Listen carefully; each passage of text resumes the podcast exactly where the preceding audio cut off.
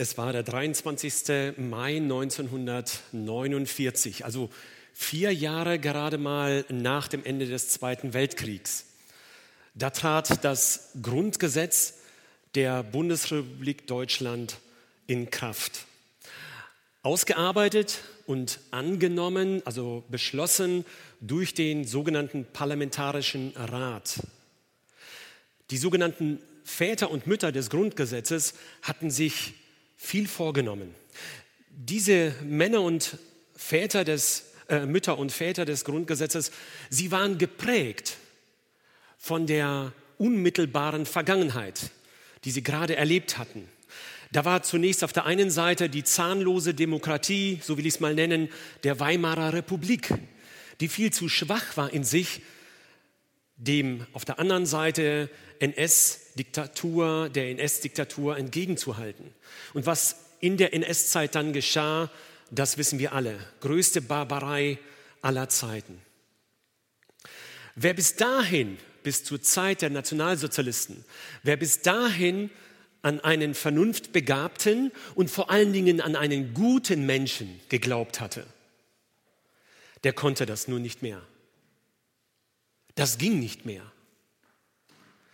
Die systematische Zerstörung menschlichen Lebens, ja industriell perfektioniert, so wie es die Deutschen halt in ihrer Gründlichkeit können und tun. Das war einfach unfassbar. Es war und es ist unfassbar. Und genau dieses gottlose, dieses gottlose Treiben der Nazis war wohl der Grund, der Grund für die Präambel im Grundgesetz, für den Vorspann, der dem Grundgesetz vorgelagert ist. Da heißt es, ich zitiere, im Bewusstsein der Verantwortung vor Gott und den Menschen hat das deutsche Volk Kraft seiner verfassungsgebenden Gewalt dieses Grundgesetz der Bundesrepublik Deutschland beschlossen. Und dann kommt's. Artikel 1. Und der beinhaltet eigentlich schon fast alles. Da heißt es, die Würde des Menschen ist unantastbar. Artikel 1. Es geht natürlich noch weiter, es kommen mehrere Artikel, auch in diesem Artikel gibt es noch mehrere Zusätze. Aber solche klaren Worte, solche klaren Worte, die hätte es schon damals in der Verfassung der Weimarer Republik geben sollen. Ich habe mir die extra noch mal durchgelesen. Ich habe mir die aufgerufen, heute geht ja alles, ähm, sofort aufzurufen im Internet. Ich habe mir die Verfassung der Weimarer Republik durchgelesen. Da steht kein Gottesbezug. Und auch die Eidesformel des Reichspräsidenten, den er dann ablegen sollte, den Eid, da war nichts von Gott zu hören, so war mit Gott helfe. Er war zwar zulässig, aber er wurde nicht verlangt. Deshalb kam es wohl zu der Katastrophe des Zweiten Weltkriegs. Professor Dr. Hartmut Genest sagte Folgendes, sagt Folgendes. Humanität ohne Divinität wird zur Bestialität. Haben wir vielleicht nicht alle verstanden. Meint aber nichts anderes als ohne Gottesbezug, ohne Bezug zum Schöpfer wird der Mensch zu einer Bestie. Nichts anderes meint er. Die Beispiel der nationalsozialistischen Zeit ist ja nun noch sehr, sehr deutlich präsent. Auch der Kommunismus. Was ist in diesem Kommunismus schon alles an menschenunwürdigem Leid geschehen? Wahrscheinlich mehr Tote zu, zu beklagen durch Kommunismus als durch den Zweiten Weltkrieg. Insgesamt 70 Millionen werden geschätzt. Aber da gibt es auch die Korruption. Man sagt, das ist ja ein kleines Kavaliersdelikt. Aber wie kommt es, dass in Simbabwe, wo alleine durch Diamanten, die gefördert werden, 10 Milliarden produziert wird, aber der Staatshaushalt nur 2 Milliarden eigentlich kostet? Und es reicht nicht. Das Fünffache wird gewonnen aus dem Verkauf der Rohdiamanten, aber es kommt nichts beim Volk an. Zwei Milliarden. Und dafür Lehrer zu bezahlen und Richter zu bezahlen und Polizisten zu bezahlen, ist kein Geld da. Korruption. Wahnsinn. Welche Ungerechtigkeit. Und dann kommen natürlich die Völkermorde an den Armeniern Anfang des letzten Jahrhunderts, an den Juden natürlich, In Jugoslawien, Srebrenica ist uns noch sehr vor Augen. Oder der Völkermord in Ruanda, wo 1,5 Millionen Menschen abgeschlachtet wurden im wahrsten Sinne des Wortes. Wer unter diesen Voraussetzungen an einen vernunftbegabten Menschen glaubt, der wird eines Besseren belehrt. Deshalb also der Artikel 1 im Grundgesetz. Die Würde des Menschen ist unantastbar. Woher kommt diese Würde? Das ist meine Frage. Woher kommt die Würde des Menschen? Die Antwort ist ganz einfach. Sie steht seit 3000 Jahren in der Bibel, in Psalm 8. Den wollen wir uns zusammen lesen. Da heißt es, ein Psalm Davids, vorzusingen auf der Gittit. Herr, unser Herrscher, wie herrlich ist dein Name in allen Landen, der du zeigst deine Hoheit am Himmel. Aus dem Munde der jungen Kinder und Säuglinge hast du eine Macht zugerichtet, um deiner Feinde willen, dass du vertilgst den Feind und den Rachgierigen. Wenn ich sehe die Himmel, deiner Fingerwerk, den Mond und die Sterne, die du bereitet hast, was ist der Mensch, dass du seiner gedenkst? Und des Menschen Kind, dass du dich seiner annimmst? Du hast ihn wenig niedriger gemacht als Gott. Mit Ehre und Herrlichkeit hast du ihn gekrönt. Du hast ihn zum Herrn gemacht, über deiner Hände Werk. Alles hast du unter seine Füße getan. Schafe und Rinder allzumal, dazu auch die wilden Tiere, die Vögel unter dem Himmel und die Fische im Meer und alles, was die Meere durchzieht. Herr, unser Herrscher, wie herrlich ist dein Name in allen Landen. Der Psalmist, der Verfasser des Psalms ist der Psalmist und der spätere König David. Vermutlich war er es zu diesem Zeitpunkt noch nicht. Die Situation, in der er hier hineinspricht, er hatte viel erlebt. Er hatte viel Leid selbst erlebt, Verfolgung und so weiter. Er hatte aber auch selbst viel auf dem Kerbholz. Er hat, ähm, ja, er wurde sehr, sehr schuldig. Ehebruch, Mord und so weiter. Das ganze Vorstrafenregister.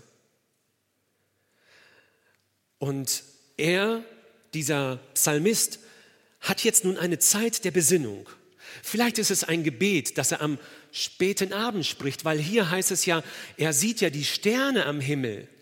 Vielleicht ist es am, am späten Abend oder in der Nacht oder ist es am frühen Morgen, wo die Sterne quasi langsam äh, nicht mehr sichtbar werden, wo der Tag anbricht, wo die Sonne mit ihrer Macht hindurchkommt. Aber entscheidend ist, ob am Abend oder morgen, er nennt am Anfang und am Ende den Gottesbezug. Am Anfang und am Ende geht es um die Herrlichkeit Gottes. Der gleiche Vers, Herr, unser Herrscher, wie herrlich ist dein Name in allen Landen. Dazwischen gibt es so eine kleine Episode, da geht es um den Menschen, wer wir sind. Darauf kommen wir gleich noch. Aber am Anfang und am Ende geht es um Gott. In unserem Leben ist das nicht anders. Am Anfang und am Ende geht es um Gott. Am Anfang und Ende unseres Lebens. Denn unser Leben ist ja sehr begrenzt, wie wir wissen. Damit steht und fällt alles von der Beziehung zu Gott. Daraus leitet sich alles ab. Und die Frage ist, welche Beziehung haben wir zu Gott? Welche Beziehung hast du zu Gott, zum Ewigen. Psalmi äh, der Psalmist sieht ein Verhältnis, das sehr ungleich ist. Auf der einen Seite geht es um den ewigen Gott, um den allmächtigen Gott, der Himmel und Erde gemacht hat, dazu die Sterne und das gesamte große Weltall. Und auf der anderen Seite, daneben steht der Mensch, schwach und arm und begrenzt. Und Davids brennende Frage, die sich daraus ergibt, warum Gott kümmerst du dich um ihn, um den Menschen? Scheinbar ist der Mensch mehr, als uns die Evolutionisten zu sagen scheinen. Deshalb mein Thema heute Morgen, Adel verpflichtet. Adel verpflichtet. Anders ausgedrückt, die gottgegebene Würde des Menschen verpflichtet uns erstens zum Lob Gottes, zweitens zur Selbsterkenntnis, wer wir sind und drittens zur Verantwortung vor Gott. Auch wenn ich darauf nicht groß eingehen werde zum Schluss, aus Zeitgründen, aber ist es wahrscheinlich die wichtigste Erkenntnis, die wir daraus ziehen können. Und wir können vor allen Dingen uns selbst eine Antwort dazu geben, wie wir dazu stehen, in der Verantwortung zu Gott. Am 19.01.2020, also dieses Jahr, kurz noch vor Corona, da beherrschte eine andere Schlagzeile die Titelblätter. Da hieß es, Prince Harry und Frau Meghan geben ihren Ehrentitel auf. Ab sofort verzichten sie auf die Ansprache königliche Hoheit. Viele waren schockiert. Wie können die nur? Ja, hat wohl damit zu tun, dass Adel auch Rechte und Pflichten hat. Adel verpflichtet und die Pflichten, die waren wohl größer als die Rechte für sie. Jedenfalls haben sie sich entschlossen, den Adelstitel abzugeben. Aber ganz egal, was die getan haben, wir können unseren Adelstitel nicht abgeben. Denn wir sind geadelt. Und zwar unabhängig von unserer Stellung, von unserer, von unserer Leistung. Wir sind geadelt, weil wir Ebenbilder Gottes sind. Ich komme darauf noch zu sprechen. Und der Herr, so heißt es hier, denkt an uns. Der erste Punkt, Adel verpflichtet zum Lob Gottes. Hier heißt es ja, Herr unser Herrscher. Wie herrlich ist dein Name in allen Landen, der du zeigst deine Hoheit am Himmel. Aus dem Munde der jungen Kinder und Säuglinge hast du eine Macht äh, zugerichtet, um deiner Feinde willen, dass du vertilgst den Rachgierigen, den Feind und den Rachgierigen. Der Psalm 8 ist eigentlich ein Schöpfungspsalm. Man kann ihn als Parallele zur Schöpfungsgeschichte aus 1. Buch Mose lesen. Da wird einem fast das Gleiche mit anderen Worten aber nochmal gesagt. Wenn ein Meister in seiner Meisterprüfung, so war, so war es früher, ich weiß nicht, was heute gemacht wird, vielleicht macht man es heute nur alles theoretisch, aber früher musste ein Meister tatsächlich noch Hand anlegen. Und ein Meister, wenn er sein Meisterstück erstellt hat, dann war das etwas sehr, sehr Kostbares. Es war ein Unikat und es war sehr, sehr aufwendig hergestellt, weil er wollte ja alles zeigen, was er konnte. Alle, alle Schwierigkeitsgrade waren darin enthalten, in diesem Meisterstück. Und deshalb auch so aufwendig und teuer. Nun, die Werke Gottes tragen seine Handschrift. Die Werke Gottes zeigen seine Meisterleistung. Und die ist einfach unfassbar, wenn wir das schon mal beobachtet haben. Vielleicht wie David damals bei dem untergehenden Sonnenschein, wo er dann auf einmal in den Sternenhimmel blickt. Der erste Unterpunkt, Adel verpflichtet zum Lob Gottes, das Lob Gottes in der Schöpfung. Gott hat Lob verdient durch sein Meisterstück, wobei die Erde, unsere Erde, der blaue Planet, der der schönste wahrscheinlich aller Planeten ist, der ist ein winziges Staubkörnchen im ganzen Weltall. Eigentlich so verschwindend gering, dass man sich gar keine großen Gedanken um diese Erde machen müsste. Da gibt es Planeten und Monde. Ihr seht gerade das Bild des Andromeda-Nebels. Das ist eine benachbarte Galaxie, die weit weg ist von hier, von, von unserer Galaxie, von der Milchstraße. Und sie ist viel mal größer als unsere Milchstraße. Der Jupiter, der größte Planet unseres Sonnensystems, hat vermutlich nach neuesten Berechnungen, also früher, als ich zur Schule ging, waren es noch zwölf Monde. Nach neuesten Berechnungen soll der 69 haben, fast, fast 70. Naja, da wird alles dazu gezählt, also alle kleinen Gesteinstrümmer fast schon. Aber das ist schon Wahnsinn, was da um den Jupiter herum passiert. Vor einigen Jahren sagt, äh, schrieb, im Westfalen, äh, schrieb das Westfalenblatt einen Artikel und ich war sehr aufmerksam, als ich den las. Die Überschrift lautete, die Erde hat einen großen Bruder. Dachte ich, wow, die Erde hat einen großen Bruder. Das habe ich eigentlich schon immer gewusst. Aber was steht da im Artikel? Und dann las ich, durch die besondere kosmische Stellung, die der Jupiter zur Erde einnimmt, räumt der Jupiter alle Gesteinsbrocken der Erde aus dem Weg. Welch ein Zufall. Welch ein überdimensionaler Staubsauger ist hier am Werk und saugt alles von der Erde weg. Mit seiner riesen Anziehungskraft, denn der ist x-mal größer als die Erde, mit seiner großen Anziehungskraft, da ähm, zieht er quasi alles an sich und er hat viele Einschläge und die Erde nahezu keinen. Nur ein Zufall? Ich glaube nicht. Ich glaube, Gott hat das eingerichtet. Wir haben tatsächlich einen großen Bruder, aber nicht den Jupiter, sondern Gott. Ein einziger großer Asteroid, wenn der hier auf der Erde einschlagen würde, könnte zum Auslöschen des ganzen Lebens führen, sagt zumindest die Wissenschaft. Aber wir haben einen großen Bruder. Da denke ich an die Sonnensysteme, die es gibt, an die Galaxien. Das ist ja nicht nur das Einzige. Was ihr jetzt seht, sind unzählige Sterne. Das, was ihr an Farben da erkennt, Schade, dass ihr nicht so einen schönen LCD-Bildschirm vor euch habt oder LED-Bildschirm.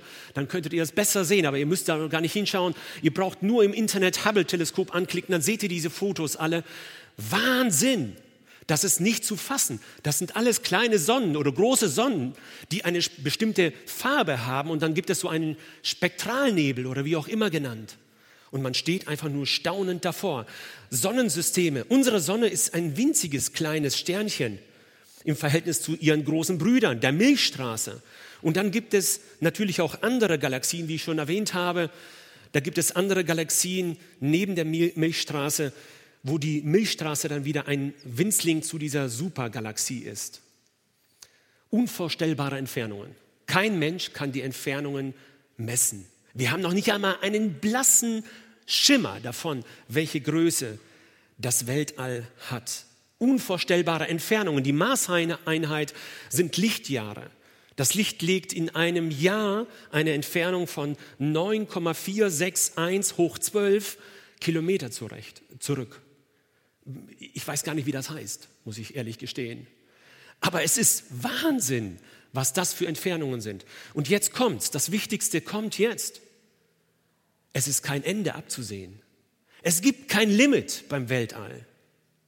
Die Wissenschaft meint zwar irgendwo ein Ende sein, dass ein Ende sein muss, ja, ist ja logisch. Unsere Logik hat ja auch ein Problem sonst damit. Wie kann etwas nicht ein Ende finden? Es muss ja alles irgendwo endlich sein. Das ist ja unsere Logik. Darauf bauen wir ja auf. Aber das Weltall hat kein Ende. Passt bei mir nicht rein. Bei dir wahrscheinlich auch nicht. Aber Gott kann. Das sehen wir in seiner Schöpfung. Deshalb heißt es hier, Herr unser Herrscher, wie herrlich ist dein Name in allen Landen.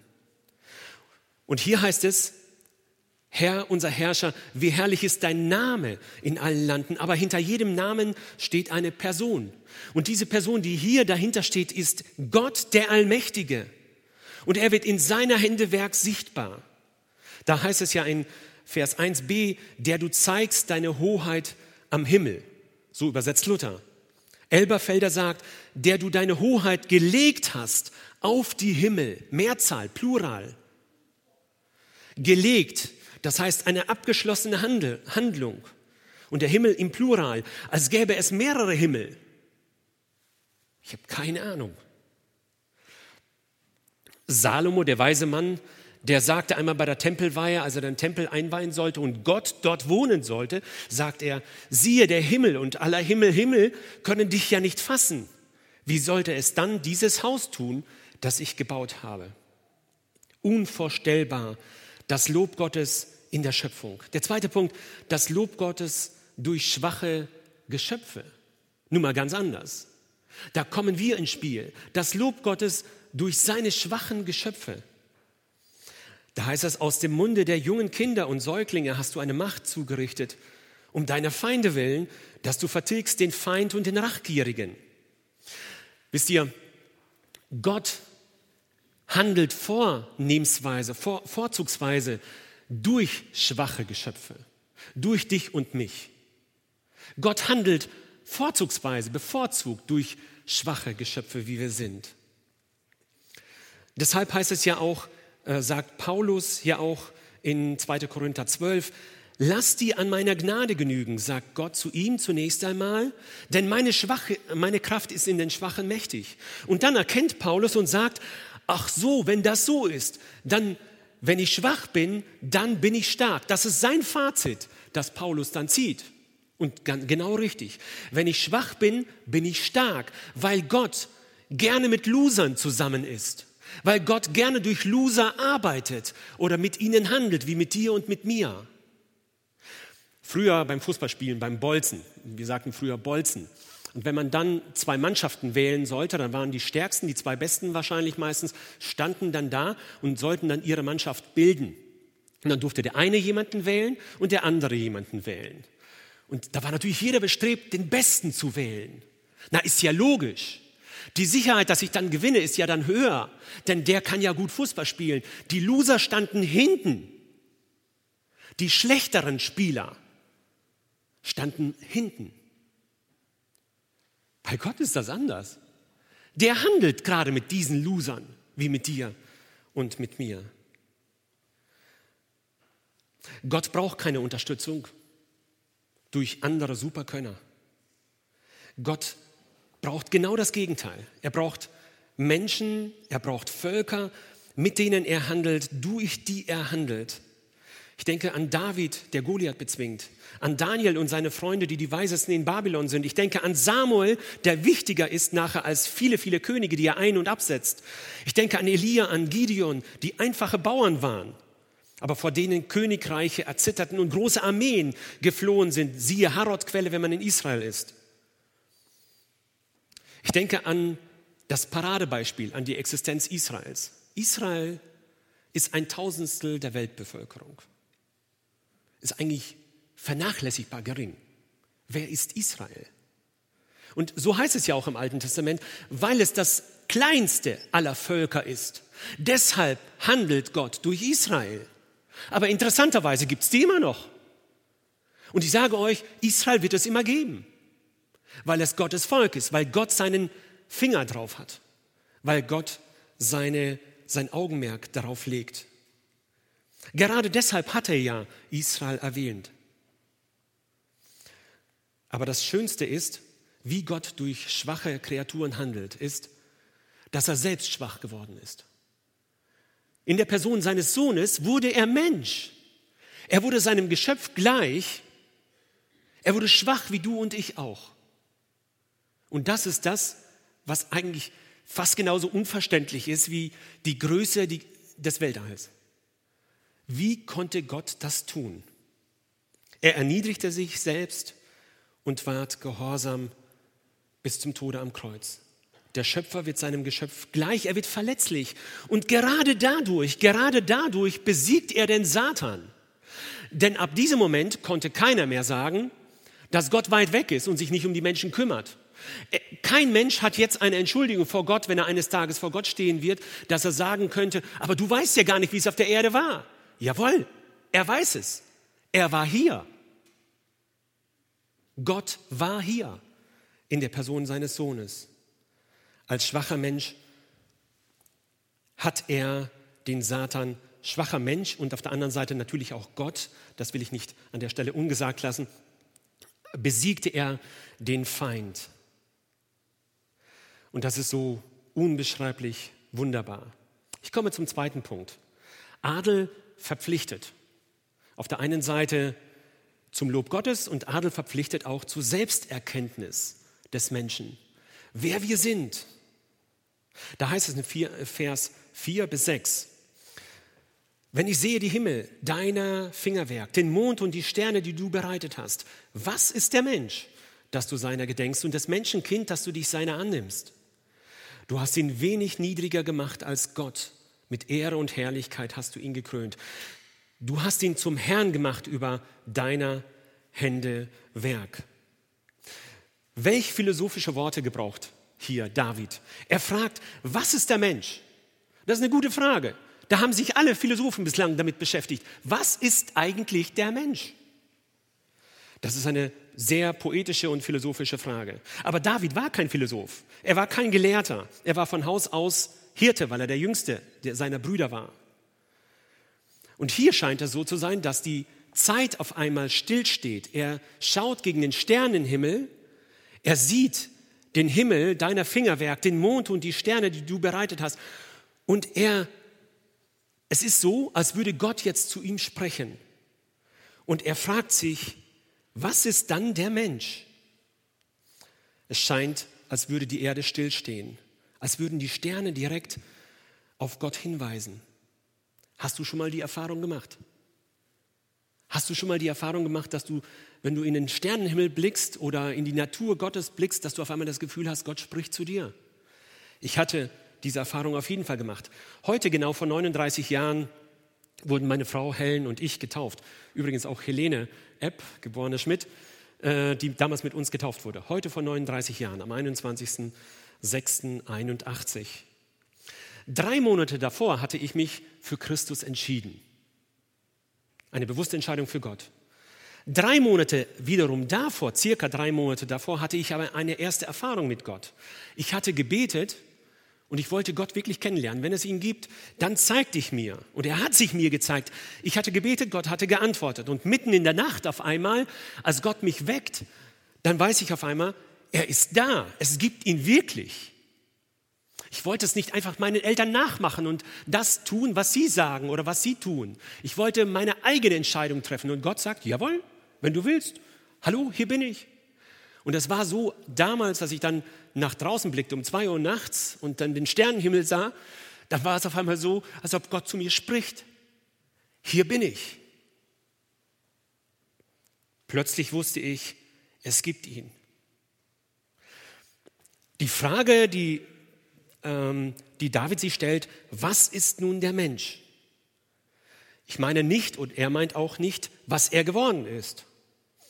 Nicht die Abstimmung, Abstammung, Entschuldigung, nicht seine Bildung ist entscheidend. Nicht seine Intelligenz, nicht sein Bankkonto, nicht seine Fähigkeiten und Begabungen, nicht seine Stellung, nicht sein Ansehen bei Menschen, sondern was ist der Mensch so, wie er wirklich ist?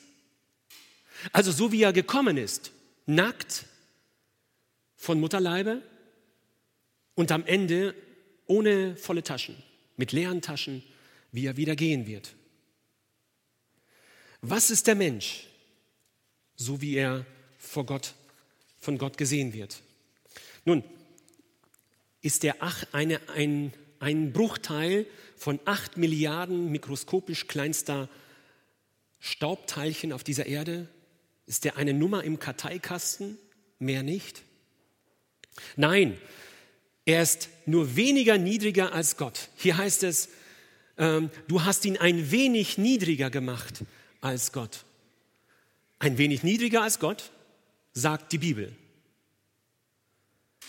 Der Mensch sagt etwas höher als ein Tier, als ein Affe. Also was denn nun? Niedriger als Gott, wenig niedriger als Gott oder ein wenig höher als ein Affe? Das ist eine gute Frage. Nun, dem Wesen nach sind wir eindeutig nicht der Tiergattung zuzurechnen. Dem Wesen nach.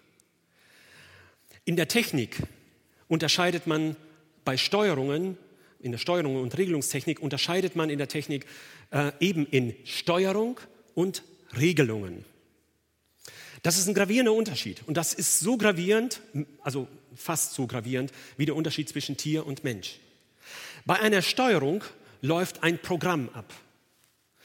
Ein Plan, der abgespult wird.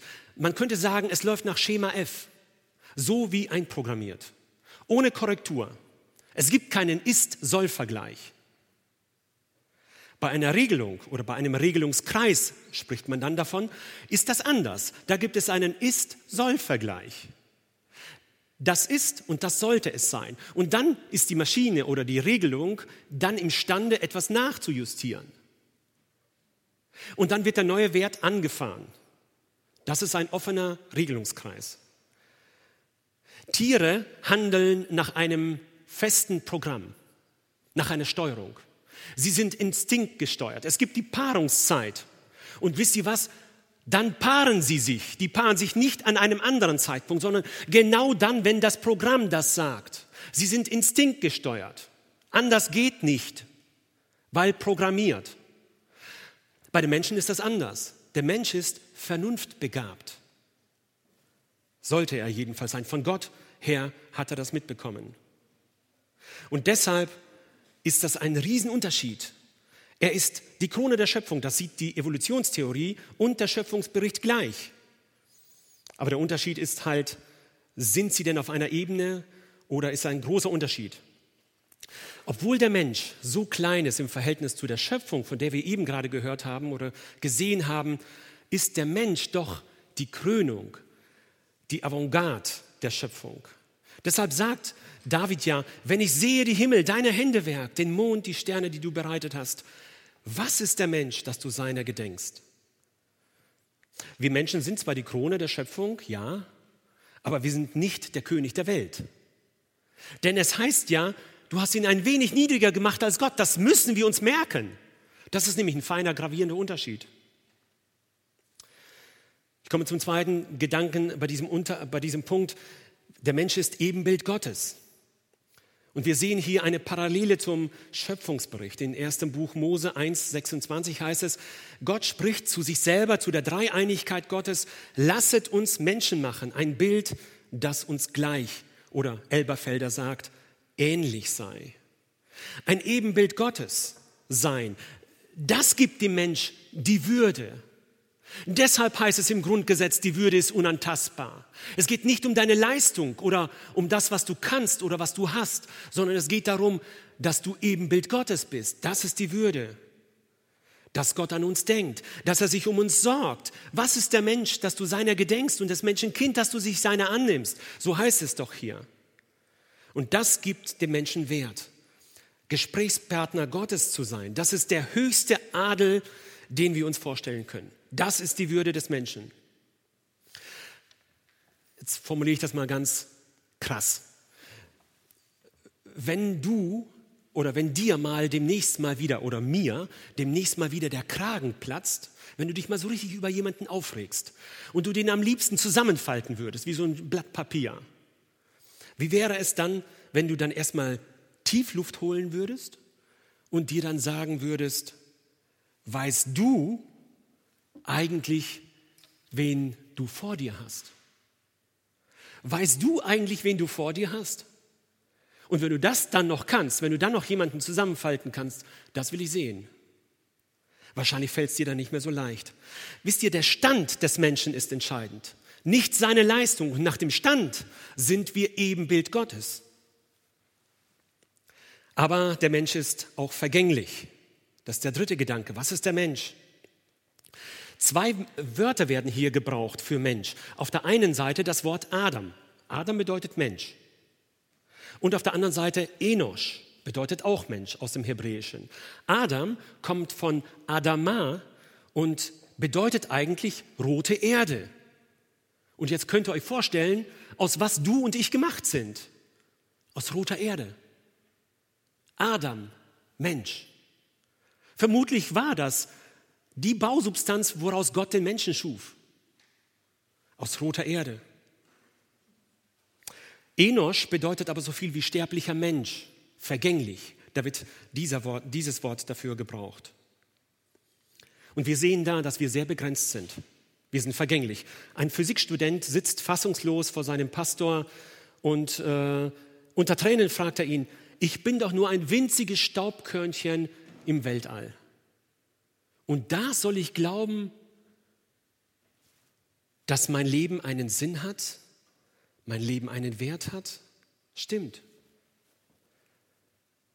Das sind wir. Warum sollte Gott deshalb auf uns achten? Wir sind ja nur Staub. Wen kümmert denn Staub? Wissen wir nicht, dass auch Diamanten aus Staub bestehen? Sie bestehen aus Kohlenstoff, aus Staub. Aber unter der Diamant ist ganz besonders geformt. Eben durch einen Riesendruck, der auf ihn ausgeübt wurde, entstand seine Schönheit und seine Härte. Wahrscheinlich das härteste Material, das nicht äh, also äh, künstlich hergestellt wird. Diamant wird durch extremen Druck geformt. Auch du und ich sind geformt. Wir sind geformt, aber nicht durch extremen Druck, sondern durch Liebe, durch Gott. Psalm 139, da heißt es, denn du hast meine Nieren bereitet und hast mich im Mutterleib gebildet. Ich danke dir dafür, dass ich wunderbar gemacht bin. Wunderbar sind deine Werke, das erkennt meine Seele. Created by God, könnte man sagen. Geschaffen durch Gott, nicht made in Germany, sondern created by God. Und er ist, als letzter Gedanke, er ist begabt. Der Mensch ist begabt, aber dieses begabt habe ich in Gänsefüßchen gestellt. Das steht hier nicht so ausdrücklich drin. Was ist damit gemeint? In Vers 6 heißt es, mit Ehre und Herrlichkeit hast du ihn gekrönt. Gekrönt heißt begabt. Man könnte es so formulieren. Aber Ehre, das Wort Ehre bedeutet nicht nur Ehre im Sinne von jemanden zu ehren, sondern es kann auch bedeuten Ehre im Sinne von Zuwendung. Zum Beispiel in 1 Timotheus 5 heißt es, einen Ältesten halte zwiefacher Ehre wert, zweifacher Ehre wert. Nun, der ist nicht mehr als jeder andere. Warum soll der zweifach geehrt werden? Das hat nichts mit Ehre zu tun, sondern zweifache Ehre bedeutet erstmal, nimm ihn an, wie er ist, Geschöpf Gottes, Ebenbild Gottes. Das ist Ehre genug, das muss ausreichen. Und auf der anderen Seite bedeutet es Zuwendung. Jemand, der durch das Evangelium, jemand, der das Evangelium verkündigt, so heißt es ja, der seinen Dienst gut ausübt. Jemand, der das Evangelium verkündigt, der soll auch vom Evangelium leben, von Zuwendungen. Also Gott wendet sich uns zu, Gott gibt uns etwas mit auf den Weg. Ehre, eine Zuwendung, die Gott uns gibt. Und er sagt hier, du hast ihn zum Herrn gemacht über deine Hände Werk. Alles hast du unter seine Füße getan. Gott hat alles unter die Füße des Menschen getan. Der Mensch ist somit Verwalter der Schöpfung. Gott hat ihn begabt mit Leitungsfähigkeit, mit Kreativität. Und wisst ihr, der Mensch ist nicht nur genial geschaffen, dass er perfekt geschaffen wurde von Gott sondern im wahrsten Sinne des Wortes ist der Mensch genial, von lateinisch generare herkommend, schöpfend oder ähm, erzeugend. Generator ist eine Abwandlung davon. Der Mensch ist genial, weil er generieren kann, weil er konstruieren kann, erzeugen kann, gestalten kann. Und welches Vertrauen setzt Gott in uns? Welches Vertrauen hat Gott, dass er dem Menschen entgegenbringt? Dass er uns die Schöpfung anvertraut. Und gerade deshalb komme ich zum dritten Punkt. Adel verpflichtet zur Verantwortung vor Gott. Von Gott befähigt. Von Gott befähigt sollen wir Verwalter oder auch Fürsorger, könnte man auch sagen, für seine Schöpfung sein. Verwalter und Erhalter seiner Schöpfung sein. Hier heißt es ja, Vers 7 bis 10, Schafe und Rinder, wilde Tiere, Vögel, Fische und alles, was die Meere durchzieht. Also alles hat er unter, unter die Füße des Menschen getan. Aber nicht dazu, dass wir das, was unter unseren Füßen ist, zerdrücken. Und das müssen wir verstehen. Wir sollen nichts kaputt machen in dieser Schöpfung, sondern wir sollen verwalten und erhalten. Und das ist das, wo es sehr, sehr stark, sehr, sehr großen Mangel gibt. Albert Einstein, der große Physiker, sagte, jeder dumme Schuljunge ist fähig, einen Käfer zu zerdrücken. Aber alle Professoren dieser Welt nicht fähig, einen solchen zu bauen. So genial ist der, so perfekt ist der. Der Mensch ist viel genialer als ein Käfer. Jedes Organ ist ein Meisterwerk, unübertroffen in seiner Genialität. Die Technik träumt nur davon. Die sind Kilometer, Meilen weit entfernt. Wenn wir das Gehirn nehmen, seine Leistungsfähigkeit, das Herz als beste Maschine ever. Es gibt keine bessere Maschine, die so vernünftig und so geradlinig läuft wie das menschliche Herz. Das Auge. Nun, es gibt Augen, die können schärfer sehen. Das Auge eines Adlers zum Beispiel aber die Brillanz, die unser menschliches Auge nachbilden kann, ausbilden kann, die ist einfach gigantisch. Ich denke an die Hände, wenn man sieht, wie die Läufe auf der Geige sind oder beim Klavierspielen. Es gibt einen Gordon Mode, der ist blind, ist Pianist. Und wenn der spielt, der hat einen ganz unkonventionellen Fingersatz. Also da denke ich manchmal, wenn die Kamera drauf gerichtet ist, der bricht sich gleich seine Finger. Aber wisst ihr, der spielt. Perfekt. Die Finger, die sind so genial, so sensitiv, sie können alles fühlen und sie können auch fest zupacken, können beides. Nicht nur das eine. Hände sind genial. Die Gelenke, die inneren Organe, die Stimme des Menschen. Perfektion in Vollendung. Geht es Gott denn dann wirklich um die wilden Tiere, wenn er das hier so schreibt? Geht es Gott wirklich um die Tiere auf dem Feld? Ja, sehr wohl. Es geht Gott um die Tiere und die Schöpfung, aber nicht nur.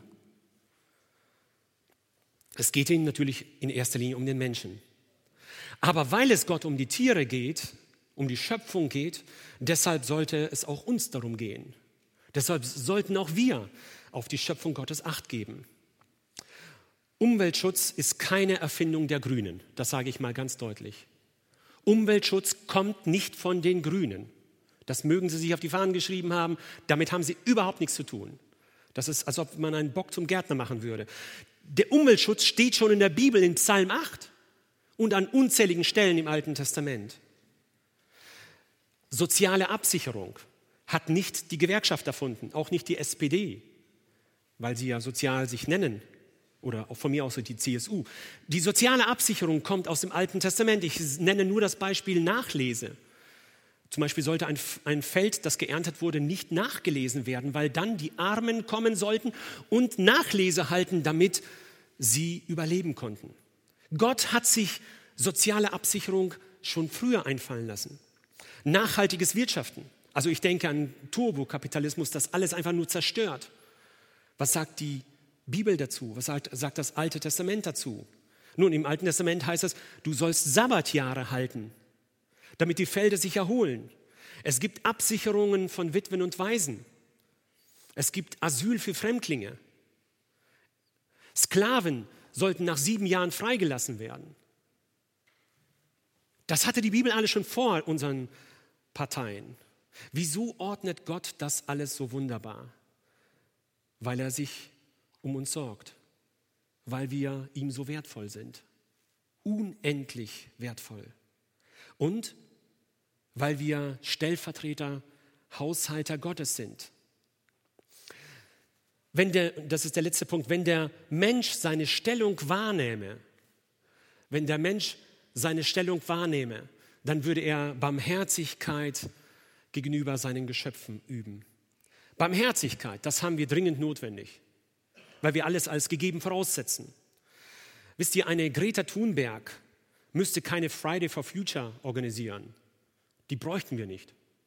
Wenn wir uns alle nur daran halten würden, was die Bibel sagt. Das wäre selbstverständlich. Wenn ich die Bilder jetzt sehe von Schlachthöfen, wo halbtote Tiere angekarrt werden, ich bin jetzt wirklich kein Umweltschützer, nicht, dass ihr das mir zuschreibt. Also in diesem Sinne, in dem, äh, ja, in dem extremen äh, Sinne, wie das so die, die fast schon äh, ja, rabiaten Umweltschützer tun würden. Aber wenn, wenn ich das sehe, wie halbtote Tiere durch die Republik gekarrt werden und dann von Sklaven aus Osteuropa, anders kann man es ja nicht nennen, zerlegt werden in den Schlachthöfen. Diese Bilder würden der Vergangenheit angehören.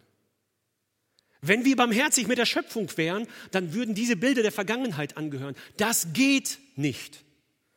Aber noch etwas Schlimmeres, was wir uns leisten. Vor allem jedes Jahr werden 101.000 Abtreibungen, 2019 war es so, durchgeführt. Das sind 277 Kinder täglich, die nicht leben dürfen, weil wir meinen, es gibt Wichtigeres, weil wir meinen, es gibt soziale Indikationen, dass es nicht geht.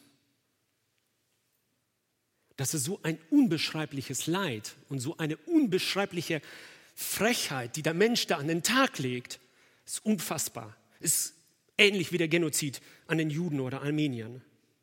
Etwas Furchtbares. In einem jüdischen Sprichwort heißt es, und ich glaube, das müssen wir uns beherzigen, wer ein Menschenleben rettet, der rettet die ganze Welt. Also dann würden wir einmal jetzt damit anfangen. Menschenleben zu retten. Wir haben versagt. Was die Verantwortung betrifft, haben wir versagt. Auf ganzer Linie. Wir sind schlechte Haushalter Gottes und eher Ausbeuter als Gestalter, als Erhalter. Und das müssen wir in der Verantwortung vor Gott so einsehen. Das müssen wir neu begreifen. Da müssen wir uns neu ausrichten lassen. Wir brauchen einen Restart, wir brauchen einen Neustart, wo wir unserem Adel entsprechend uns verhalten. Ich schließe mit den drei Punkten, die ich genannt habe. Adel verpflichtet zum Lob Gottes, zur Selbsterkenntnis, wer wir wirklich sind und zur Verantwortung vor Gott. Das sind nur Denkansätze. Nehmen wir das mit, denken wir einmal darüber nach, auch gerade über den letzten Punkt. Amen.